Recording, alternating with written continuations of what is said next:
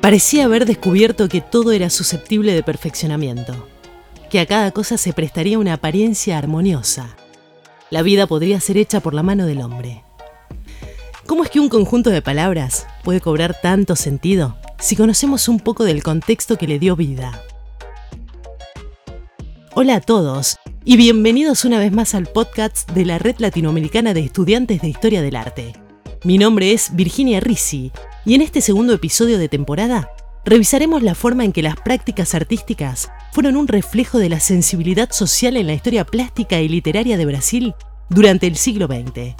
y cómo éstas se valieron de su propia historia, su política, sus grandes pilares como la cultura indígena, la cultura negra, la cultura blanca y la influencia europea, en un intento de concretar lo que para sí mismos significó esa búsqueda de genuina identidad nacional. Es por lo que encontramos que en el arte de Brasil de estos años no se presenta una homogeneidad de estilo, sino que se muestra diverso. Considerando tales elementos, razonando sobre ellos y proponiendo nuevas ideas que vienen a verterse en las herramientas formales, los temas de representación y la teoría filosófica de la creación artística. Algunos artistas que marcaron las líneas de esta producción desde principios de siglo fueron Anita Malfatti, con su obra La Boba, de 1917, crucial para el arte moderno en Brasil. Emiliano di Calvacanti, que convirtió a la mulata en imagen representativa del país. Tarsila do Amaral, cuya producción artística fue importante para los posteriores manifiestos de Oswald de Andrade. Vicente Dorrego Monteiro, como pionero del arte indígena en términos modernos, y Víctor Brecheret, como iniciador de la cultura moderna en Brasil. Para la década de 1920, en el periodo denominado como primera etapa del modernismo, es posible ver un desarrollo que se vale del impulso gubernamental a todas las artes, brindando importancia a la Academia de Bellas Artes y convirtiendo a Río de Janeiro en un centro cultural significativo. Estas dos cuestiones se vuelven cruciales para impulsar a sí el propio modernismo en Brasil. Aquí, uno de los artistas a rescatar es Cándido Portinari,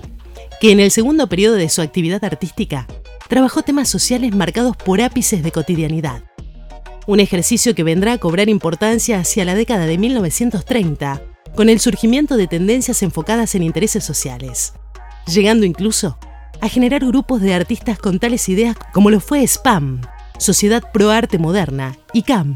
Club de los Artistas Modernos, cuyos proyectos y exhibiciones demuestran lo inmersas que estaban las organizaciones en temas que trataran las urgencias y necesidades de la sociedad. Ya en la segunda etapa del modernismo, y con la fundación del Museo de Arte de Sao Paulo, la Escuela de Bellas Artes y la celebración de la Bienal en esta misma ciudad,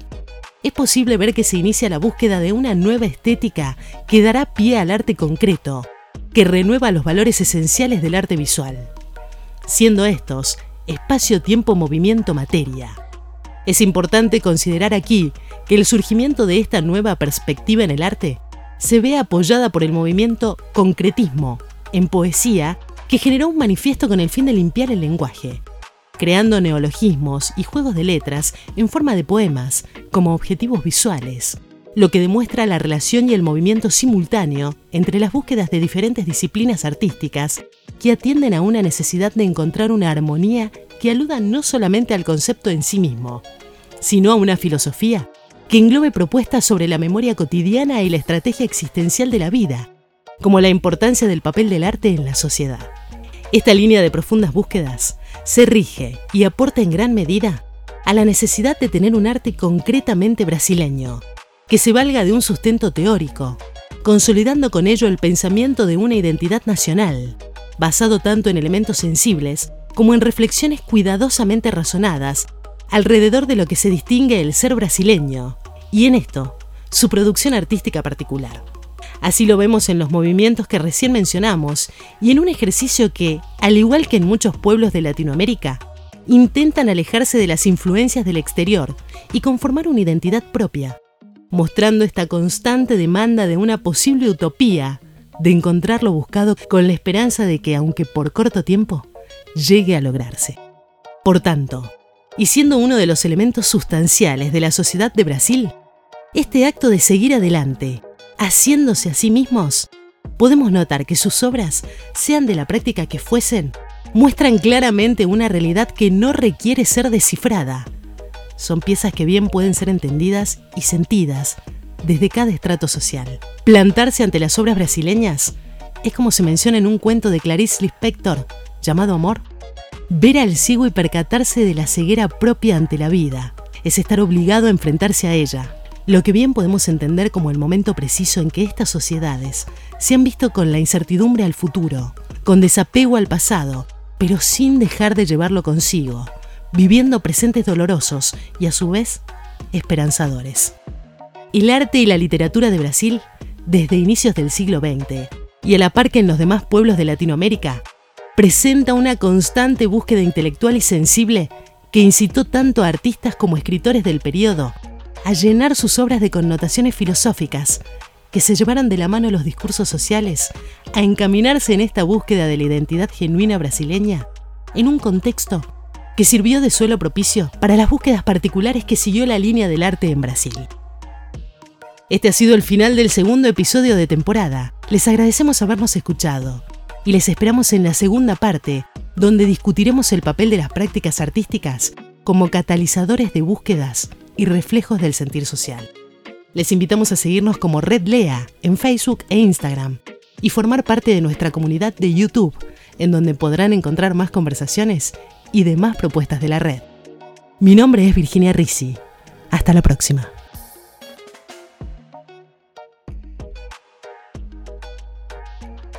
Olá a todos mais uma vez para o podcast da Rede Latino-Americana de Estudantes de História da Arte. Meu nome é Gabriel e neste segundo episódio da temporada, vamos rever a forma como as práticas artísticas foram um reflexo da sensibilidade social na história plástica e literária do Brasil durante o século XX,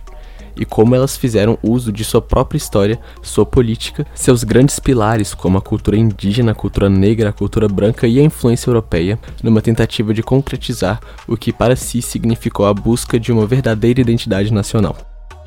É por isso que constatamos que a arte brasileira destes anos não apresenta uma homogeneidade de estilo, mas se mostra diversificada considerando tais elementos, raciocinando sobre eles e propondo novas ideias que venham a ser vertidas nas ferramentas formais, nos temas de representação e na teoria filosófica da criação artística. Alguns dos artistas que marcaram as linhas dessas produções desde o início do século foram Anita Malfatti, com seu trabalho A Boba de 1917, crucial para a arte moderna no Brasil, Emiliano de Cavalcante, que transformou o mulato em uma imagem representativa do país, Tarsila do Amaral, cuja produção artística foi importante para os manifestos posteriores de Oswald de Andrade, Antropofagia e o Abaporu, Vicente do Rego Monteiro, como pioneiro da arte indígena em termos modernos, e Vitor Brecheret, como iniciador da escultura moderna no Brasil.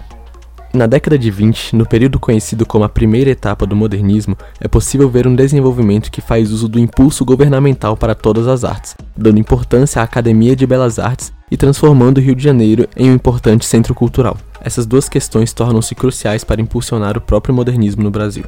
Aqui, um dos artistas a ser destacado é Cândido Portinari. No segundo período de sua atividade artística, ele trabalhou em temas sociais, trazendo a vida cotidiana e o trabalho como protagonistas em suas obras, um exercício que se tornaria importante na década de 30, com o surgimento de tendências focadas em interesses sociais e o surgimento de grupos de artistas com ideais como o SPAN, Society for Modern Art, e CAM, Modern Artists Club, cujos projetos e exposições demonstram como as organizações estavam imersas em temas que tratavam da urgência e necessidade de sua sociedade. Já na segunda etapa do modernismo, com a fundação do Museu de Arte de São Paulo, da Escola de Belas Artes e a celebração da Bienal na mesma cidade, é possível ver que começa a busca por uma nova estética, que dará origem à arte concreta no Brasil, que renova os valores essenciais da arte visual, sendo estes o espaço, tempo, movimento e matéria. É importante considerar aqui que o surgimento dessa nova perspectiva na arte é apoiado pelo movimento concretismo na poesia, que gerou um manifesto com o objetivo de limpar a linguagem, criando neologismos e jogos de letras na forma de poemas com objetivos visuais, que demonstra a relação e o movimento simultâneo entre as buscas de diferentes disciplinas artísticas que atendem a uma necessidade de encontrar uma harmonia que alude não apenas ao conceito em si, mas a uma filosofia que engloba propostas sobre a memória cotidiana e a estratégia existencial da vida, tais como a importância do papel da arte na sociedade. Essa linha de pesquisa profunda é regida e contribui em grande parte para a necessidade de se ter uma arte concretamente brasileira, que faça uso de uma base teórica, consolidando assim o pensamento de uma identidade nacional baseada tanto em elementos sensíveis quanto em reflexões cuidadosamente fundamentadas sobre o que distingue o ser brasileiro e, nisso, sua produção artística particular. Vemos isso nos movimentos que acabamos de mencionar, e é um exercício que, como em muitos povos latino-americanos, tenta se distanciar das influências externas e formar uma identidade própria, mostrando essa constante demanda por uma possível utopia de encontrar o que se busca na esperança de que, ainda que por um curto período de tempo, ele seja alcançado. Podemos notar nas obras do modernismo brasileiro, qualquer que seja sua prática, como elas mostram claramente uma realidade que não precisa ser decifrada. São peças que podem ser compreendidas e sentidas de todos os estratos sociais. Estar diante das obras brasileiras é, como mencionado em uma história de Clarice Lispector chamada Amor, Ver o cego e perceber a própria cegueira diante da vida é ser forçado a enfrentá-la. Que podemos bem entender como o momento preciso em que essas sociedades se viram com incerteza sobre o futuro, com desapego do passado, mas sem deixar de carregá-lo com elas, vivendo dolorosos e, ao mesmo tempo, esperançosos presentes. A arte e a literatura no Brasil desde o início do século XX, como em outros países da América Latina, têm estado em uma constante busca intelectual e sensível que encorajou, tanto artistas como escritores da época, a preencher suas obras com conotações filosóficas, que tomaram os discursos sociais pela mão nessa busca por uma identidade genuinamente brasileira, em um contexto que serviu de base favorável para as buscas particulares que seguiram a linha da arte no Brasil. Esse foi o final do segundo episódio da temporada. Agradecemos por terem nos escutado e esperamos vê-los na segunda parte, onde discutiremos o papel das práticas artísticas como catalisadores de busca e reflexões de sentimento social. Convidamos você a nos seguir como Rede Lerra no Facebook e Instagram e a fazer parte da nossa comunidade no YouTube, onde você poderá encontrar mais conversas e outras propostas da rede. Meu nome é Gabriel, nos vemos na próxima vez.